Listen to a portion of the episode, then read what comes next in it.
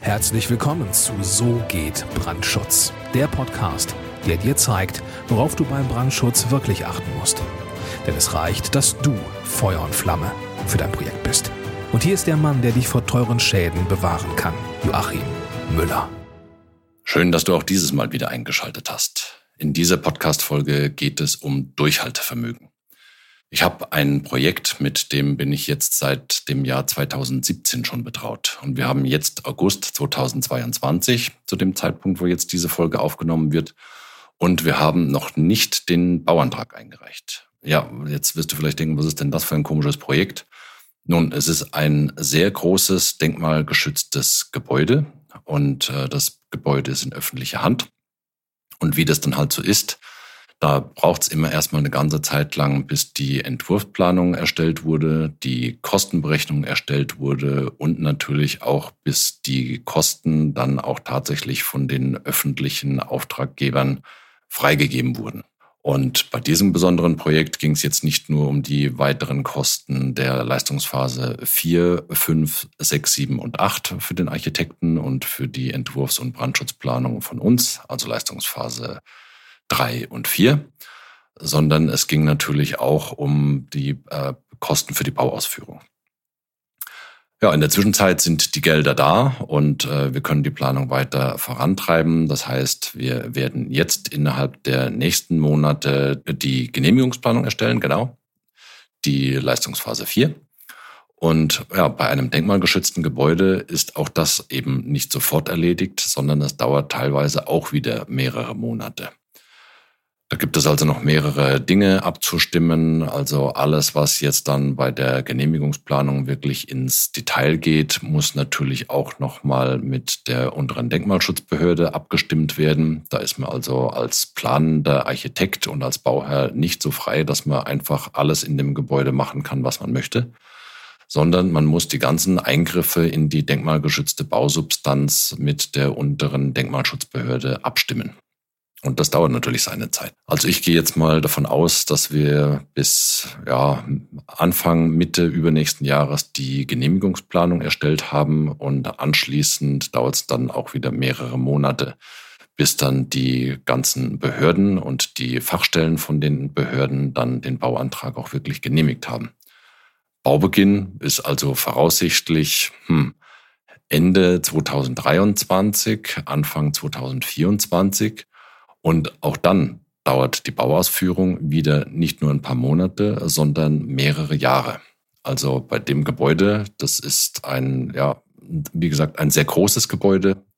Und da ist bei denkmalschutzgerechter Sanierung auch wirklich jedes einzelne Teil, das gebaut werden muss, also wenn ein Anbau erstellt werden muss und alles, was innerhalb des Gebäudes umgebaut werden muss, einfach in sehr vielen kleinen handwerklichen Schritten zu erledigen, weil die Bausubstanz eben so empfindlich ist von der, ähm, vom Denkmalschutzwert her. Ja, und jetzt kannst du dir schon vorstellen, dass das sowohl für die Planungsbeteiligten als auch für den Bauherrn und dann natürlich auch für die ausführenden Firmen schon eine echte Herausforderung ist, so lange mental die Laune zu behalten sozusagen und das Durchhaltevermögen zu haben, um bei solch einem Gebäude äh, sowohl bei der Planung als auch bei der Bauausführung nicht irgendwann die Lust zu verlieren. Ich persönlich, ich habe da überhaupt kein Problem damit, kann mich auch mit solchen Projekten, wo es um Denkmalschutz geht, wirklich sehr gut mit meiner Arbeit identifizieren und natürlich auch mit dem Projekt selbst weil ich eben schon den Anspruch habe an meine Arbeit und an die Arbeit meines Teams, dass das, was wir tun, wirklich mit dem Denkmal verträglich ist.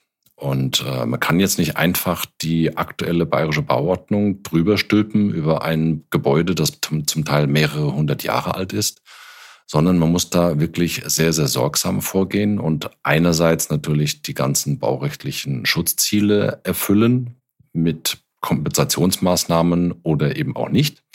Und man muss natürlich auch dem Denkmal gerecht werden. Und da kannst du dir vorstellen, dass man da schon sehr lange für die einzelnen Abstimmungen braucht und dass es einem nicht so leicht fällt, irgendwie eine Brandschutztür irgendwo einzubauen, wo vorher eine historische Tür drin war. Und ja, wie gesagt, man muss da einfach am Ball bleiben. Man muss da mental so aufgestellt sein, dass man mit denkmalgeschützten Gebäuden sehr gut umgehen kann. Und dafür braucht es wirklich Durchhaltevermögen. Der Architekt, mit dem ich da zu tun habe, den bewundere ich wirklich sehr. Also der ist da für mich ein sehr großes Vorbild. Der arbeitet nahezu ausschließlich im Denkmalschutz und ja, ich finde das einfach wirklich hervorragend, über wie viele Jahre hinweg er fokussiert an so einem Projekt dranbleiben kann, die ganzen Details rausarbeitet, dann wirklich erkennt, was wirklich erhaltenswert ist und erkennt, was äh, problemlos ausgetauscht werden kann, weil es vielleicht irgendwie in einer früheren Sanierungsmaßnahme irgendwelche Türen eingebaut wurden, die halt eben nicht der ursprünglichen Bauzeit entsprechen.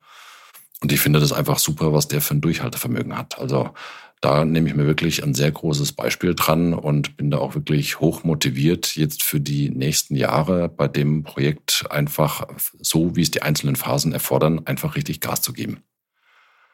Ja, und wenn auch du jetzt für dein Projekt oder für deine Projekte einen Brandschutzexperten brauchst, egal ob du mich als Brandschutzplaner haben möchtest, äh, also sprich die TOB Brandschutz GmbH, oder ob du mich als Prüfsachverständigen für dein Projekt haben willst, dann geh jetzt auf www.tub-brandschutz.com und sichere dir dort dein kostenloses Erstgespräch.